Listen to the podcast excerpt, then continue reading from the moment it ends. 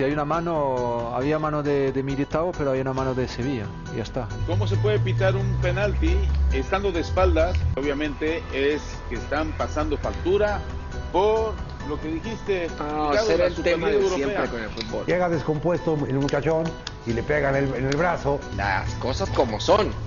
Y era penal de militado. Ni modo. El precio de la rebelión, Hugo. Tú sí le das No, entonces el ángulo del precio de No. la rebelión. Será Pero- lo pero que nos por supuesto. de todos los Pero bueno, es, es lo que hay. Hoy estoy un po- poco enfadado, claro, porque, porque me tiene que explicar las reglas de las, de las manos. Estos- eso es lo que ha venido para hacer de la FIFA más justo. han creado otro Justo. deporte, han creado. Pero hay que hacerlo qué justo, que no haya duda. Esto es fútbol.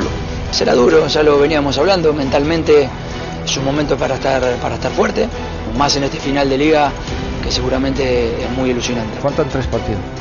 Eh, si, si jugamos mañana, eh, el equipo va a estar. that we still have our options to win it and, and that's always still we have it not in our hands but but first of all we are still fighting for that and, and, and till the last second we will do everything to win it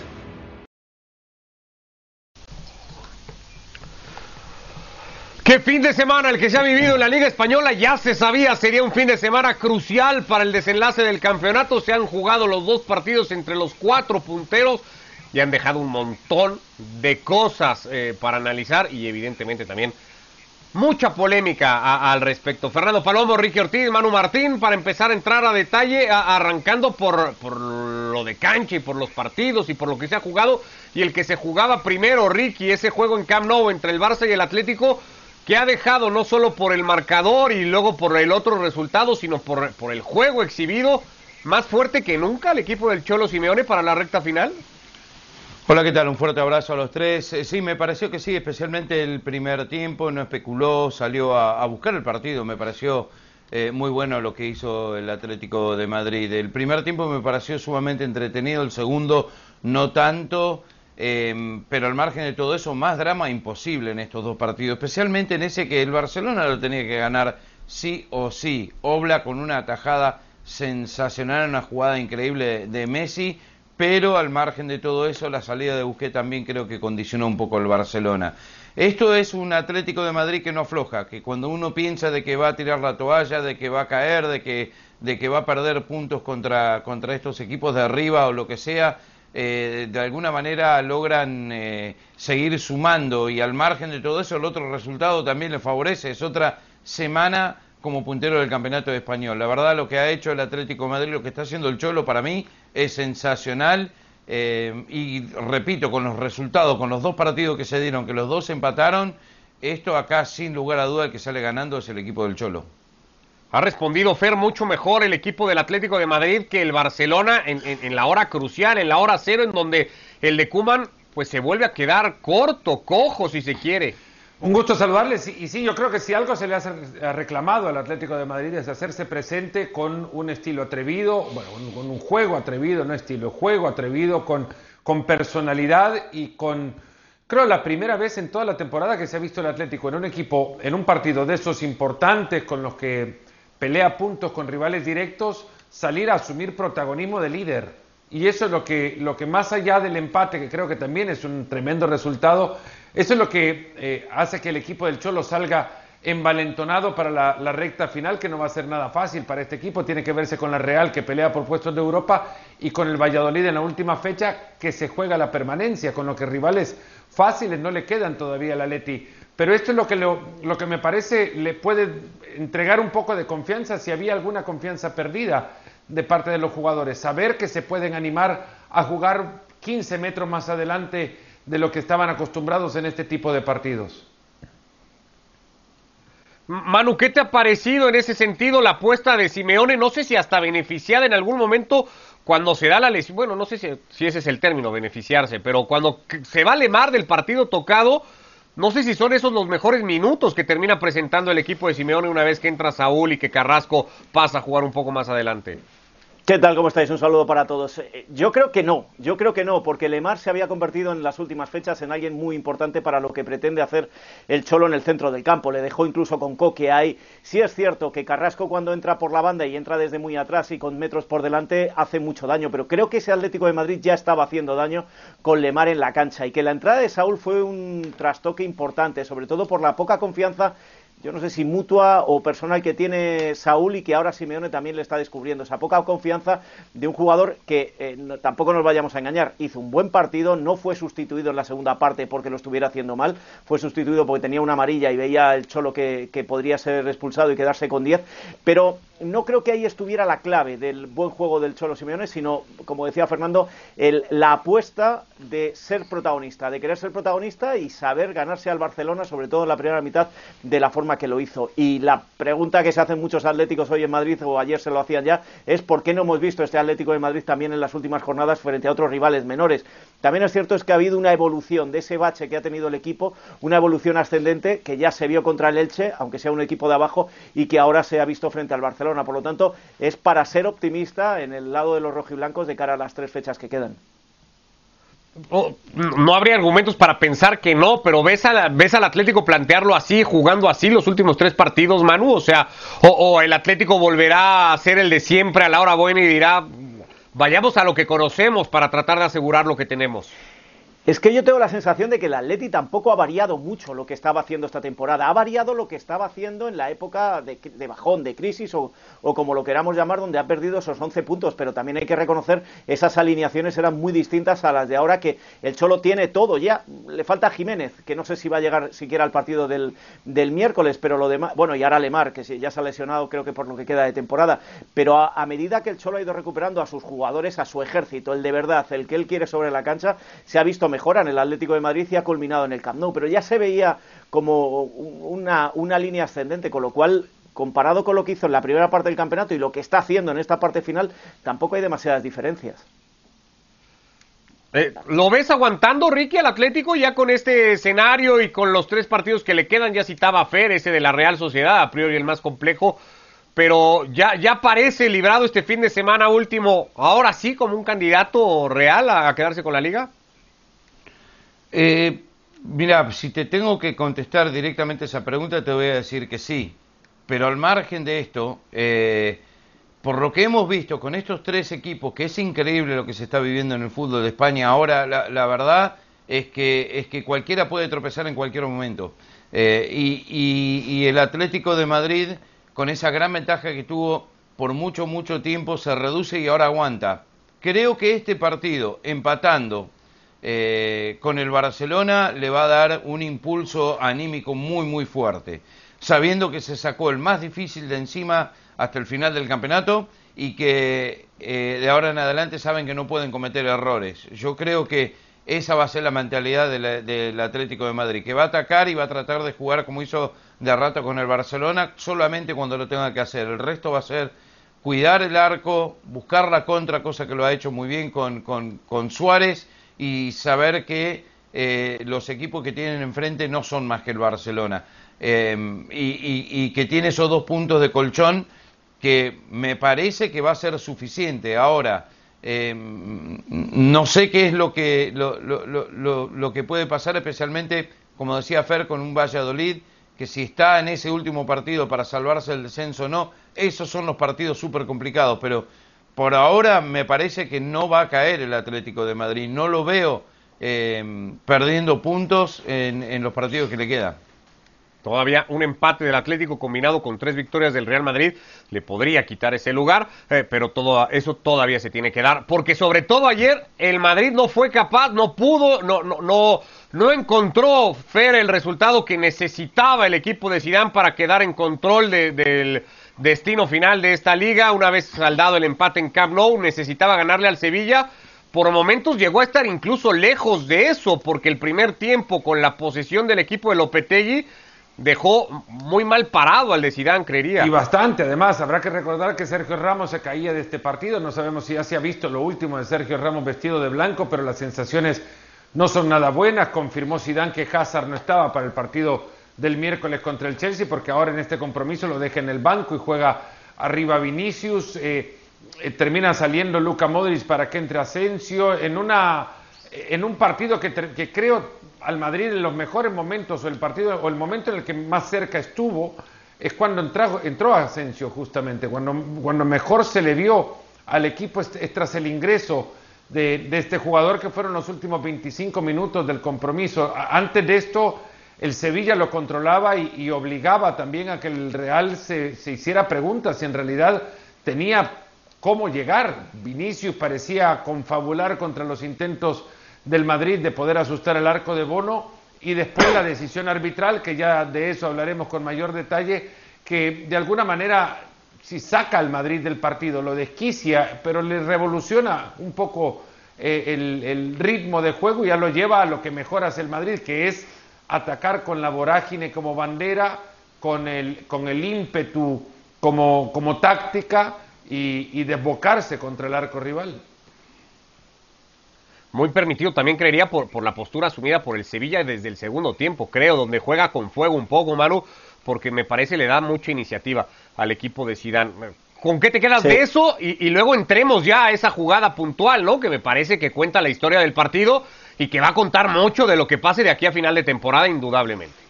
Bueno, ahora hablamos de eso, no estoy de acuerdo que cuente ni la historia del partido ni la historia de la temporada, porque se puede dar en la jornada 1, en la fecha 1 o se puede dar en la fecha 35.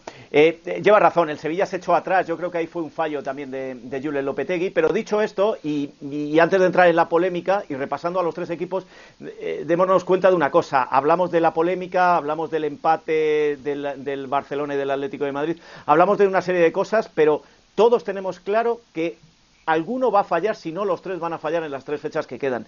Y eso a mí lo que me lleva es a que no se está hablando del nivel, se está hablando de emoción, pero no de nivel. Hay una gran emoción, pero hay un nivel en el que estos tres equipos no están dando eh, lo que se espera de ellos a principio de temporada. Es decir, creo que no diría yo mediocre como he llegado a escuchar, pero no es un nivel tan alto el que se está ofreciendo de fútbol y, y de espectáculo. Hay mucha emoción y ayer se vio y la polémica lo hace. En cuanto a la polémica te diré varias cosas. La primera, la regla es la que es nos guste más o menos, los señores estos que se toman una Guinness y cobran la dieta y cada día cambian la regla, ayer tenían esta regla, con lo cual el árbitro eh, imparte justicia, no es el que decide la regla. Lo segundo, sigo pensando lo que pensaba hace muchos años del VAR, ha venido a estropear absolutamente el fútbol, porque no era una jugada, eh, ¿cómo le llaman? Eh, clara, clara, un fallo manifiesto de apreciación del árbitro. Eh, es un fallo manifiesto si lo ves en, en cámara rápida o si lo ves en, en, vivo, pero si lo ves frame a frame, el fútbol no es frame a frame, el fútbol tiene una velocidad, tiene una dinámica de juego y eso es lo que está destruyendo el VAR. Por lo tanto, y tercero, vuelvo al inicio de lo que te decía, eh, no deja de ser una jugada más en 38 jornadas. Aquellos que quieren decir que esto es lo que marca el campeonato, desde mi punto de vista, yo no comulgo con ellos. Y otra cosa más, me parece muy absurdo, por no decir ridículo, mezclar esto con la Superliga. No tiene nada que ver y creo que es muy grave el poner en duda el, la honestidad de un árbitro español que no tiene nada que ver con esas historias, el hecho de que ayer eh, le señalaran el penalti a favor del Sevilla. Bueno, creo que se han equivocado muchos de los protagonistas, ahora lo vamos eh, debatiendo justamente, al permitir que todo esto crezca al punto de que el contexto esté donde esté al día de hoy y, y, y dé pie a que por lo menos se, se, se pueda entender lo sucedido ayer desde esa óptica. Ricky, eh, ¿ves penal en la jugada de Militao primero y, después qué te ha parecido todo lo que se ha venido diciendo en las últimas horas? Sí, a ver, para mí fue penal y, y son las reglas del juego, el mundo moderno con, con el VAR, gusto o no, esto es lo, es lo que es. Eh, el, el, tema es que aparece justo en este partido eh, que, que le daba posibilidades a cualquiera de los dos que ganara. Eh, y siempre va a haber, siempre va a generar polémica, y más cuando está el, el, Real Madrid, sea a favor o en contra. Así es el fútbol, así son los grandes equipos. Eh, eh, un partido donde el Real Madrid tuvo mala pelota, pateó más al arco, pero el Sevilla es un gran equipo. El Sevilla merece estar peleando arriba y lo demostró ayer también. Y al final el gol llega de forma agónica para, para el empate. El Real Madrid no se cayó después de eso, que fue un golpe tremendo. Es cierto, puede pasar en la primera o en la última. Yo creo que hay que tomarlo en el contexto de este partido precisamente, donde se enfrentaban dos candidatos al, al, al título. Eh, el Real Madrid está agotado, no da más, ya lo venimos diciendo hace rato. Eh, yo creo que el esfuerzo que están haciendo es, es, es, es monumental pero es un partido donde el Real Madrid tendría, tenía que ganarlo, eh, tenía que ganarlo como sea y termina con un empate agónico. Esto me parece que es un golpe durísimo. Estoy de acuerdo con Manu, cualquiera puede caer ahora, ¿eh? cualquiera puede dejar puntos en el camino, lo que decíamos anteriormente. Eh, y más este Real Madrid que está muy cansado y tiene un partido muy complicado eh, de los últimos tres, pero eh, el Sevilla también pierde la oportunidad porque si al final ganaba 2 a 1, se prendía también y era otro de los candidatos sin lugar a dudas. Pero esta jugada es una polémica que, la, que lo causa el VAR y gusto no es lo que es. está, está para eso y creo que dentro de todo en las reglas se hizo justicia. Pero a ver, eh, porque escucho a Manu muy agarrado a, lo que es hoy el reglamento, Fer, te escuché a ti antes igualmente defenderlo y, basarse en eso para decir que está bien marcado, no por estar de un lado ni de otro, pero acá hemos venido a decir que siendo el que es el reglamento queda siempre sujeto a la interpretación. ¿No es una jugada en la que valía interpretar que el futbolista está de espaldas y que la pelota pega antes en otra parte del cuerpo que en el brazo? que no hay ningún lugar en el reglamento donde te diga si el jugador está de frente o de espaldas a la jugada. Lo que sí habla el reglamento es la acción del jugador con intención de ir a buscar, y esto ya lo habla la interpretación del reglamento, no la regla sí, eh, letra por letra, pero sí la interpretación. Pero hay una intención de Militao de, meter el brazo, ¿crees tú? Puedo terminar de hablarlo, porque lo mismo pasó antes también. Si puedo terminar de hablarlo Te pregunté nada más. La, realidad es que en el reglamento, donde existen palabras eh, de interpretación, es justamente la lectura más firme o fiel al, al reglamento. Cómo los árbitros deben leer el reglamento en función de lo que sus artículos así dicen. Y, lo que los árbitros te dicen de esta lectura es que en ningún lugar hay eh, una, un argumento que defienda eh, que, porque el jugador está de espaldas a la pelota, el jugador ya no participa en la jugada. Los gritos desde la tribuna, ahora que se escucha todo, y de Sergio Ramos, asumo, eh, hacia el árbitro gritando que está de espaldas, está de espaldas, es total desconocimiento de lo que la interpretación del reglamento lee. Y es que el jugador tiene una intención, y si bien el reglamento tampoco te habla de intencionalidad, sí habla de la participación del jugador en ir a bloquear una jugada, en ir a tapar o cortar una trayectoria de pelota. Y si en esta acción el jugador extiende el volumen de su cuerpo con los brazos y sobre todo con uno de ellos por arriba de, su hombro y con este impacta la pelota, es mano. Y eso es lo que dice el reglamento y a Zidane se lo tendrían que poner en el vestuario para que lo lea. Pero porque esto es lo que dice, eh, y luego de esto es, como bien dice Manu, muy irresponsable de quien lo diga atar esto con, con, el otro contexto político que se vive también alrededor del fútbol y que involucra a uno de estos equipos. Pero tan, interpretable es la jugada, perdón, Manu, tan interpretable es la jugada, creo, que hay muchos árbitros hoy en el pospartido, lo sabía desde ayer, muchos que creen desde su conocimiento que la jugada está bien marcada como penal y otros tantos que creen que no, que, que justamente ese argumento eh, daba para decir que la jugada no tiene intención eh, de tocar el brazo de Militao. Pero se tapa los ojos cuando él sube a la pelota, la pelota viene hacia él y él se tapa los ojos y dice después, eh, yo no la vi la pelota. Tiene un argumento para decir que él no vio eh, la pelota como, como tanto lo tiene para decir que iba de espaldas al balón. Yo quiero incluir una cosa que, ha pasado desapercibida y, que nadie lo ha dicho y, que es la primera vez que lo digo en el día. ¿eh? Eh, viendo y volviendo a ver y volviendo a ver la jugada, pero no hay falta de Militao, no hay empujón de Militao al jugador del Sevilla. ¿Por qué nos fijamos solo en la mano? Es que, es que en esa fotografía que estábamos viendo anteriormente, se ve claramente cómo con el otro brazo lo que está es empujando al jugador del Sevilla. Yo os digo en serio que en vivo, cuando lo estaba viendo, eh, eh, y se van al otro, a la otra jugada y, ya se empieza a comentar que lo van a revisar, que lo van a revisar, decían, piden penalti los del Sevilla. Digo, claro, pero si es que la ha empujado. Y luego lo que revisaba era la mano. Eh, no sé, no podemos verlo ahora, nos cuesta, pero hacerme caso, y los que nos están viendo, hacerme caso. Verlo y decidme si no hay. Mira, ahí es buenísimo, el, descubrimiento es espectacular, está soltando el otro brazo, no el de la mano, sino el otro brazo sobre el jugador del Sevilla, sobre Fernando. Y para mí ese, es, un gran descubrimiento, mano, mano, pero la mano es penalti, lo hay que poner también, hay que poner la atención y sobre todo aclarar para que este tipo de acciones, una vez y se repitan una vez más, la gente pueda entender, nosotros mismos podamos entender por qué el árbitro debe en ese momento sancionar un- una mano en el área en consecuencia penal. porque el jugador actúa. Pero no sé si estamos en esa El posición. jugador actúa con una intención. Su intención es ir a bloquear o tapar la trayectoria de la pelota. En el momento de actuar de esa forma, golpea la pelota con el brazo, o la pelota golpea el brazo del jugador, es penal. Es penal. Pero, pero no sé si estamos en esa posición, Fer, porque me parecería Estamos a- en esa hasta posición, pretender porque la demasiado cuando, nuestra tiene que ser- pero me parecía pre- me parecería pretender demasiado de nosotros cuando acá hemos coincidido en un montón de programas a lo largo de toda la temporada que el reglamento es confuso, que se presta a ser interpretable, que depende Entonces, de cada nada, árbitro, no- no que no termina por quedar claro. pensamos. Tan es tan es raro que se va a cambiar Ricardo, ahora. la Entonces, no, no podemos pretender que nosotros lo entendemos mejor que nadie No, más no, y no que la pretendo clara, entenderlo es mejor que nadie más, pero pretendo entender la interpretación de los árbitros. Esa es nuestra obligación. Y a partir de ahí, hacer que con algún, alguna pieza que nos, nos permita eh, mostrar a la audiencia, hacer entender también por qué y por dónde los árbitros consideran esas acciones como manos y en consecuencia penales. Así hay que verlo. Pero de esas se han marcado un montón y se han dejado de marcar otras. Pero, es que no- ni siquiera es que sea unánime. en esta. De ahí, está- de ahí la polémica. Concentrémonos en esta, no argumentemos en este debate con otras herramientas de partidos anteriores que ni siquiera podemos mostrar. Perdón, Ricky, dale. ¿Para vos fue, no fue penal, Ricardo?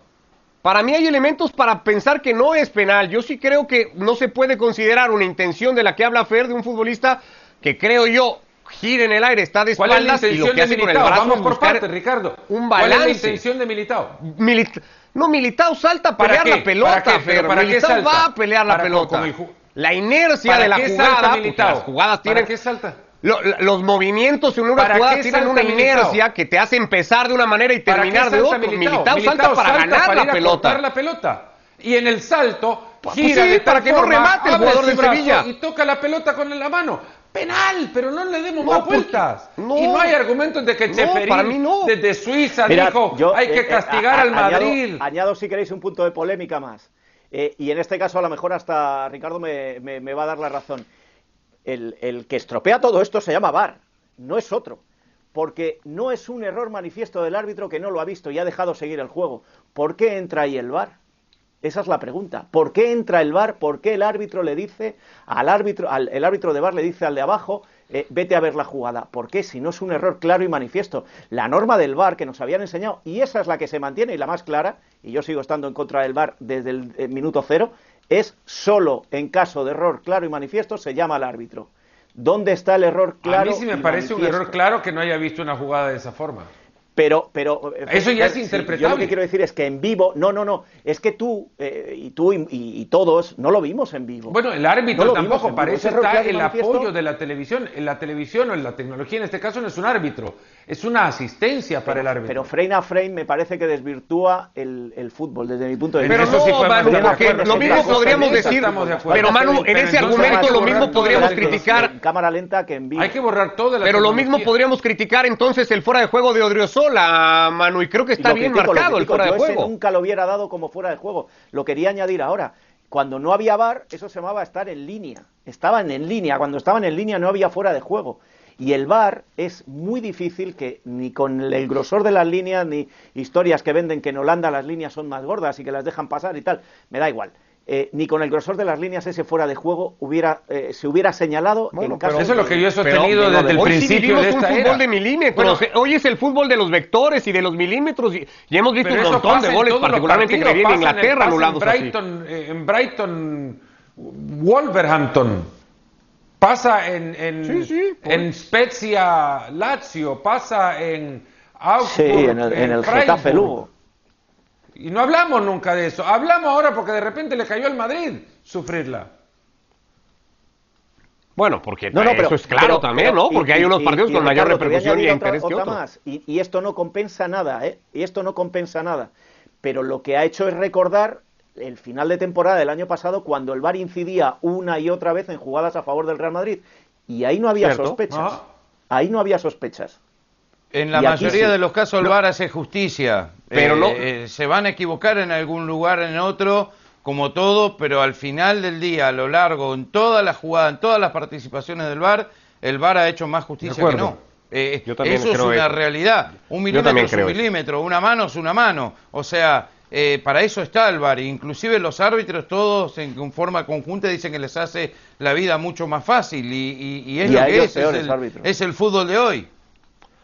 La No jornada que le queda, la jornada que le queda a los tres. eh, con respecto a lo que decías, Manu, Fer, por cierto, ha sido en este espacio el que ha, ha traído constantemente el asunto del contexto al que supongo te refieres tú con eso de que no había polémica. No hubo polémica el año pasado porque tampoco había la situación que, que hay en esta y que, y que Sí, se presta, la hubo, creo, a que la por lo menos se ponga sobre la mesa. polémica, sí la hubo, sí No la hubo hubo, polémica. No, la polémica la hubo. polémica el año la polémica pasado. la hubo. El sospechosismo al que se refiere Manu. Y todos los demás, si no hubo polémica. Correcto. Y todos consideran que la liga Pe- que ganó el Real Madrid el año polémica pasado, sí, en la distracción pero de la Manu pandemia la habla gana de un sospechosismo. No, puedo. Luego dices que te interrumpen a ti. Manu habla de un sospechosismo que hay ahora envuelto en la polémica que no, No, no, no, hubo no, el no, año no. pasado con la polémica.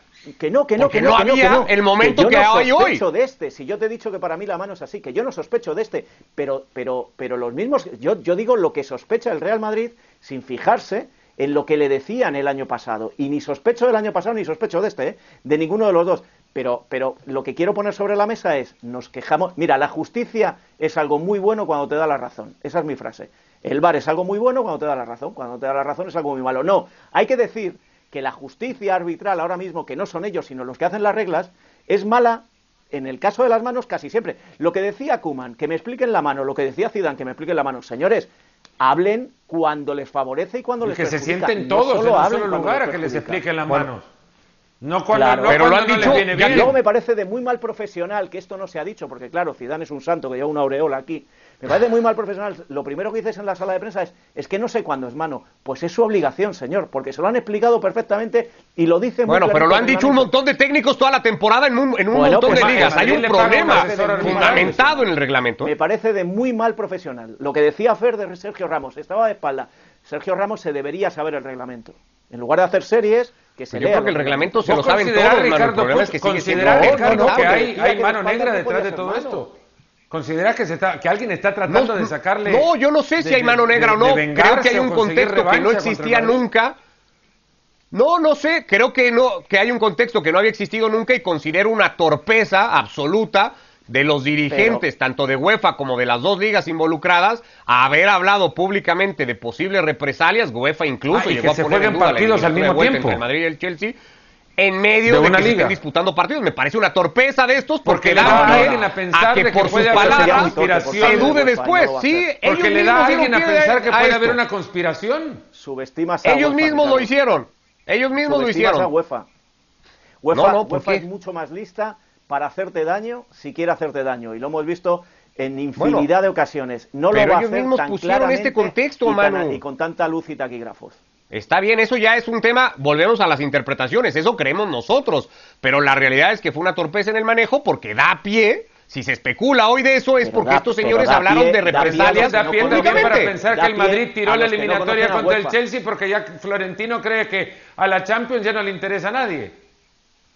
No, porque ahí hubo una clarísima superioridad. una de un equipo ridiculez a otra, otro. me parece, No, no también.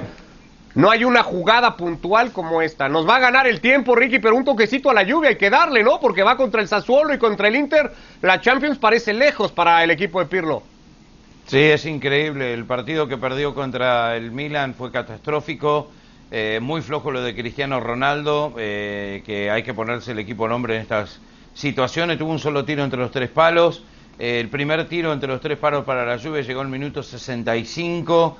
Eh, un equipo del Milan que se le lesionó Ibra, con muchos jugadores jóvenes, que tenía que ganarlo. Había perdido nueve consecutivos en el estadio de la Juve y ganó el más importante de todo. La Juventus se dice que Pirlo va a seguir hasta fin de año. Hay- otro problema ahora también que mm, la Lega, el presidente de la Federación Italiana de, de Fútbol también dicen que si no se retiran ya de la Superliga los van a sacar de, la Serie A para la próxima temporada. Por donde lo mires es un calvario la Juventus y no sé, no creo que llegue a puestos de Champions.